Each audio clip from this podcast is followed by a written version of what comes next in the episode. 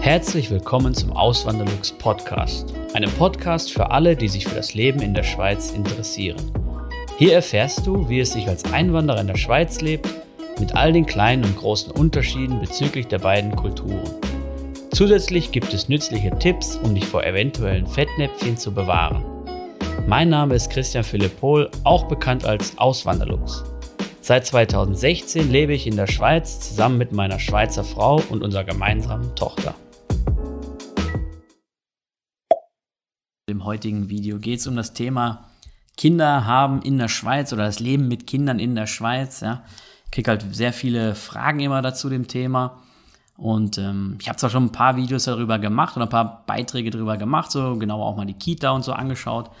Aber eben heute wollen wir dann noch mal ein bisschen gucken, so ein bisschen mehr in das Thema reingehen, auch mal die Kosten anschauen, generell was so ein Kind angeht in der Schweiz. Und natürlich auch, wenn es darum geht, ähm, Mutterschutz oder Muttersein und Elternzeit, kommen auch immer so Fragen, gibt es Elternzeit in der Schweiz? Eben, wir gucken uns das Thema heute genauer an, vergleichen das auch mit der Situation in Deutschland und heute wieder mal dabei meine Frau. Ähm, einfach aus dem Grund, ja, weil sie halt, also ich bin halt nicht so drin in dem ganzen Thema da, ja. Das war halt mehr ihr Part, so dieses ganze Managen da wegen Kita und so. Ähm, und ich denke mal, in den meisten oder in vielen anderen Partnerschaften wird es ähnlich sein, dass da eher die Frau da den Lead übernimmt und, und weniger der Mann. Ja. Das ist jetzt ähm, das, was ich so, so denke. Ja. Und ich, ich weiß jetzt gar nicht, ähm, wie, wo fangen wir denn am besten an? Wo fängt man denn als Mutter da am besten an? Ja? Beim Schwangersein zum Beispiel. Okay. Genau. Und das war ja zumindest mal ganz alleine mein Part. Mhm. Von daher, ja, ist es natürlich tatsächlich so, dass ein paar Sachen ein bisschen mehr bei mir waren. Ähm, ich glaube, viele Fragen kommen ja bereits auf zum Thema Schwangersein oder wie es denn mit dem Mutterschutz aussieht. Und das mhm. ist dann gerade schon mal das erste Mal, ähm, oder der erste Moment, in dem die Deutschen ein bisschen schockiert sind. Es gibt den Mutterschutz vor Geburt des Kindes nicht. Grundsätzlich in der Schweiz geht man davon aus, dass die, dass die Mutter arbeitet, bis sie gebärt. Ungefähr genau. so. Ja. ja also war ja, ja war ja früher auch nicht anders so auf dem Bauernhof, oder? Da hat man mal auf dem Feld, ich, bis, bis sagen, das Kind kam. Ich hab das das habe ich am Anfang wirklich überhaupt nicht geglaubt. Ich ja, das kann ja wohl nicht sein, das, das geht doch nicht, oder? Man kann doch nicht mit so, einer, mit so einem riesen Bauch dann auch dann sich zur Arbeit schleppen, aber doch, ich kenne sogar wirklich welche aus dem, äh, damals von von meiner, von meiner, bei meinem letzten Arbeitgeber, äh, ein Arbeitskollege, die Frau, die ist wirklich bis zum letzten Tag arbeiten gegangen. Und dann ist sie irgendwie vom Schaffen gekommen und dann haben die Wehen angefangen. Und dann sind sie gemeinsam ins Krankenhaus gegangen und haben, da hat sie halt das Kind dann geboren. Was war, also für mich war das, als ich das am Anfang gehört habe, war das echt so etwas, was ich nicht verstanden habe oder ja, was ich auch so ein bisschen äh, strange gefunden habe. Also, eben, da, da geistert ja auch immer in der deutschen Community dieses, äh, oder bei manchen Deutschen geistert das dann rum, so dieses ähm, von wegen kinderfeindlich oder unsozial oder äh, kalte Schweiz, die kalte Schweiz, ja. Ähm, aber eben, vielleicht werdet ihr dann auch sehen im Laufe dieses Gesprächs hier, dass das, äh, ist einfach ein anderes System. Es ist, ähm, aber ich würde das jetzt nicht als kinderfeindlich oder unherzlich oder, ja. oder kalt darstellen. Also ich würde sagen, es ist wahrscheinlich einiges ein bisschen pragmatischer bei uns. Ja. Also man macht nicht viel Aufhebens darum und man ist halt einfach schwanger und arbeitet, bis es nicht mehr geht und dann kriegt man das Kind fertig. Ja. So. Und wenn es nicht gehen sollte, wenn es irgendwann nicht mehr gehen sollte, wenn man, keine Ahnung, es gibt ja zum Beispiel, dann kann gesundheitliche Probleme genau. geben, dann geht man halt zur Frauenärztin, zum Frauenarzt und dann kann der einen ja krank schreiben. Ja, also nicht krank also schreiben, wie heißt also dann gibt es Arbeitsunfähigkeitsbescheinigung. Ja, ja, genau. Also das ist natürlich, also es gibt natürlich also wenn man Beschwerden hat, also dann ist klar, dann arbeitet man auch in der Schweiz nicht schwanger. Aber ich sage jetzt einfach mal, wenn es einem gut geht, ähm, dann arbeitet man, bis es eigentlich nicht mehr geht. Ja. Und ähm, ansonsten, ja, das ist natürlich auch häufig der Fall, dass man dann ähm, vielleicht irgendwann anfängt zu reduzieren, ab dem sechsten, siebten, achten Monat, wie auch immer. Da möchte ich auch noch was zu sagen. Das Erhobene Zeigefinger, ja, ja. Jetzt muss ich, muss ich mal kurz was sagen. Und das kannte ich vorher auch nicht aus Deutschland. Es gibt ja in der Schweiz so AU-Bescheinigungen für 50 Prozent, dass der Arzt dann sagt, okay, du kannst wieder arbeiten gehen, aber nur zu 50 Prozent der Zeit. Das habe ich zum Beispiel oft erlebt bei meinen Kollegen da in der alten Firma, wenn die irgendwie, das war meistens sowas von wegen, ja, ähm, irgendwie eine Verletzung, die man hatte vom Sport oder eine Schulterverletzung oder irg irgendwelche äh, physischen Gebrechen, sage ich mal. Ähm, und dass sie sich einfach noch ein bisschen schonen sollten, aber halt nicht den ganzen Tag irgendwie zu Hause bleiben mussten. Und da hat dann der Arzt dann, äh, also habe ich wirklich, es kam recht häufig vor, dass dann so eine 50% AU da ausgestellt worden ist. Und eben das kannte ich aus Deutschland auch nicht. Und das ist aber auch, es kann auch der Fall sein, wenn man schwanger ist, gell? Mann oder Frau. Frau. Schwanger ist. In der Regel Frau, ja. Genau. ja.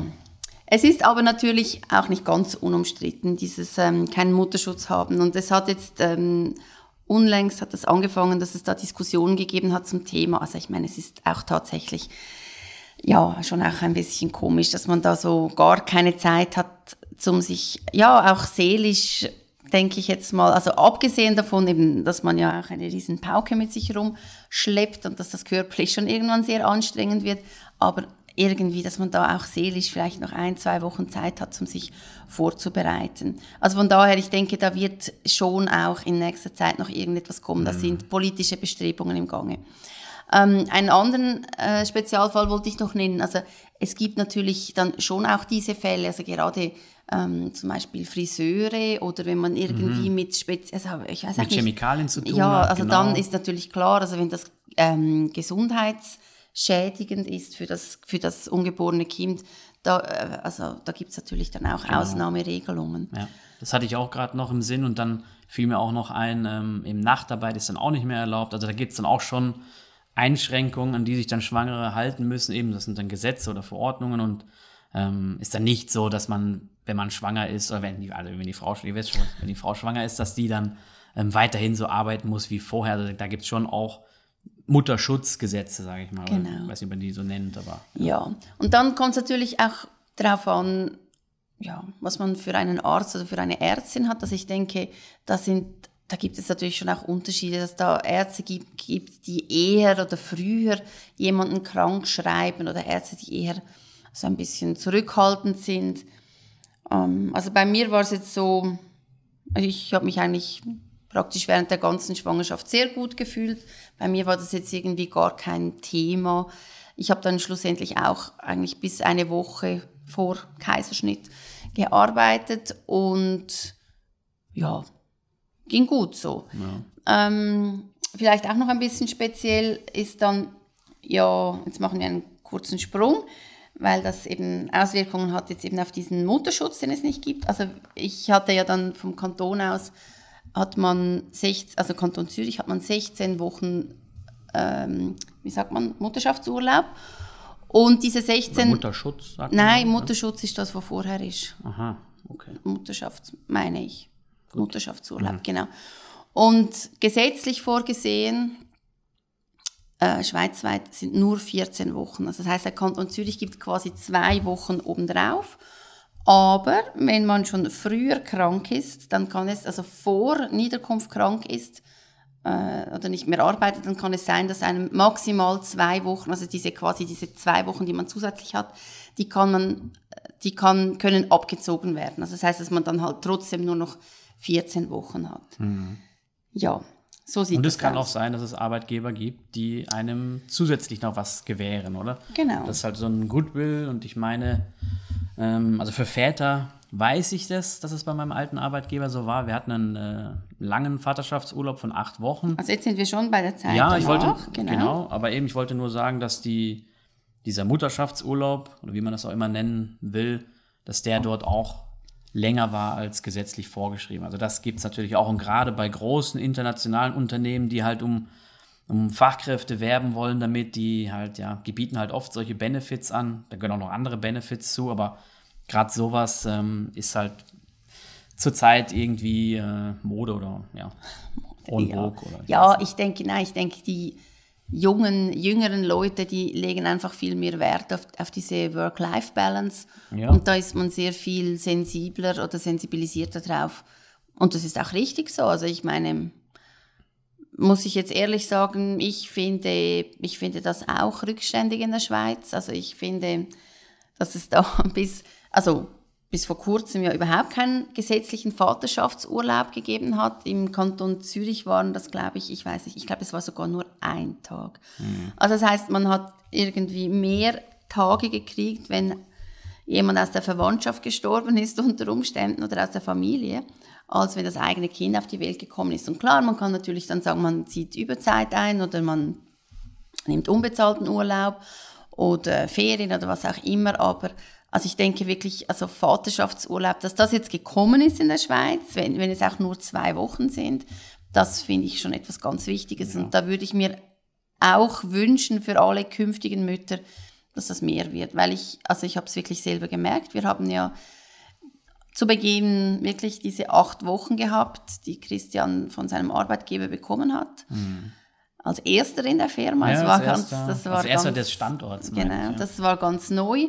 Und da muss ich sagen, das war natürlich einfach Gold wert, weil ich habe das Gefühl gehabt, unsere Tochter, die war also sehr entspannt und das hat ganz bestimmt damit zu tun gehabt, dass die Mutter entspannt war und die Mutter war entspannt, weil der Vater da war und der hat auch noch angepackt. Also von daher, ich glaube, so dieser Start ins Leben und in, also ins Leben fürs Kind und ins Familienleben für die Familie, also das ist einfach, das ist sehr wichtig und da glaube ich wirklich, dass man da viel äh, bewirkt mit so Vaterschaftsurlaubstagen oder Wochen. Ja, genau. ja das, das habe ich auch gemerkt. Das war schon, also diese acht, ich hätte am liebsten gesplittet, das ging aber nicht, weil der Vorgesetzte hat da nicht mitgespielt. Ich hätte es am liebsten so gesplittet, vier Wochen am Anfang und vier Wochen nochmal dann im Sommer, weil unsere Tochter kam halt im Dezember. Ähm, das ging halt nicht, das wurde nicht zugelassen. Da habe ich halt die acht Wochen am Stück genommen. Und ich muss sagen, das war schon eine richtig, äh, ja, war eine richtig gute Zeit, weil ich kannte es auch. Ich, kann, ich wusste ja auch, wie es ist, wenn man das nicht hat, weil als ich meinen Sohn bekommen habe in Deutschland, ähm, damals gab es schon Elternzeit, aber das war irgendwie in der, also es war damals noch ganz frisch und Männer haben eher selten darauf zugegriffen. Am Anfang war noch ein bisschen so die Scheu davor und ähm, ich habe das halt auch nicht machen wollen. Und da hatte ich, glaube ich, auch nur zwei Wochen Ferien, also Urlaub und ähm, habe dann halt gemerkt, so dass das, ja, das war, ist, ist halt eine mega stressige Zeit, mega strenge Zeit, so wenn das Kind da neu auf die Welt kommt, dann muss man sich erstmal wieder neu finden als äh, kleine Familie und ähm, da haben wirklich diese acht Wochen Vaterschaftsurlaub, die haben da schon gut beige dazu beigetragen, dass man da auf einen guten Stand kommt, was das angeht, ja. Also eben so viel freie Zeit zu haben für das neue Kind und äh, eben für die Frau auch, die dann auch Unterstützung braucht, das war schon viel wert, muss ich sagen. Obwohl ich ja eigentlich eher äh, liberaler unterwegs bin. Aber das muss ich sagen, finde ich schon eine, eine, geniale Sache, ja. Ja, also das mal so die, die Unterschiede für im, ja. ja. beim Schwangersein und, und, bis das Kind dann da ist. Ja. Genau. genau. Und dann fängt es erst richtig an. Und ich genau. würde sagen, das gibt dann auch den nächsten Podcast. Genau, machen wir dann im nächsten Beitrag weiter. Also macht's gut, bis zum nächsten Mal. Ciao.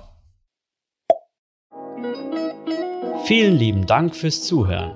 Neue Podcast-Folgen gibt es jeden Montag und Samstag um 9 Uhr vormittags.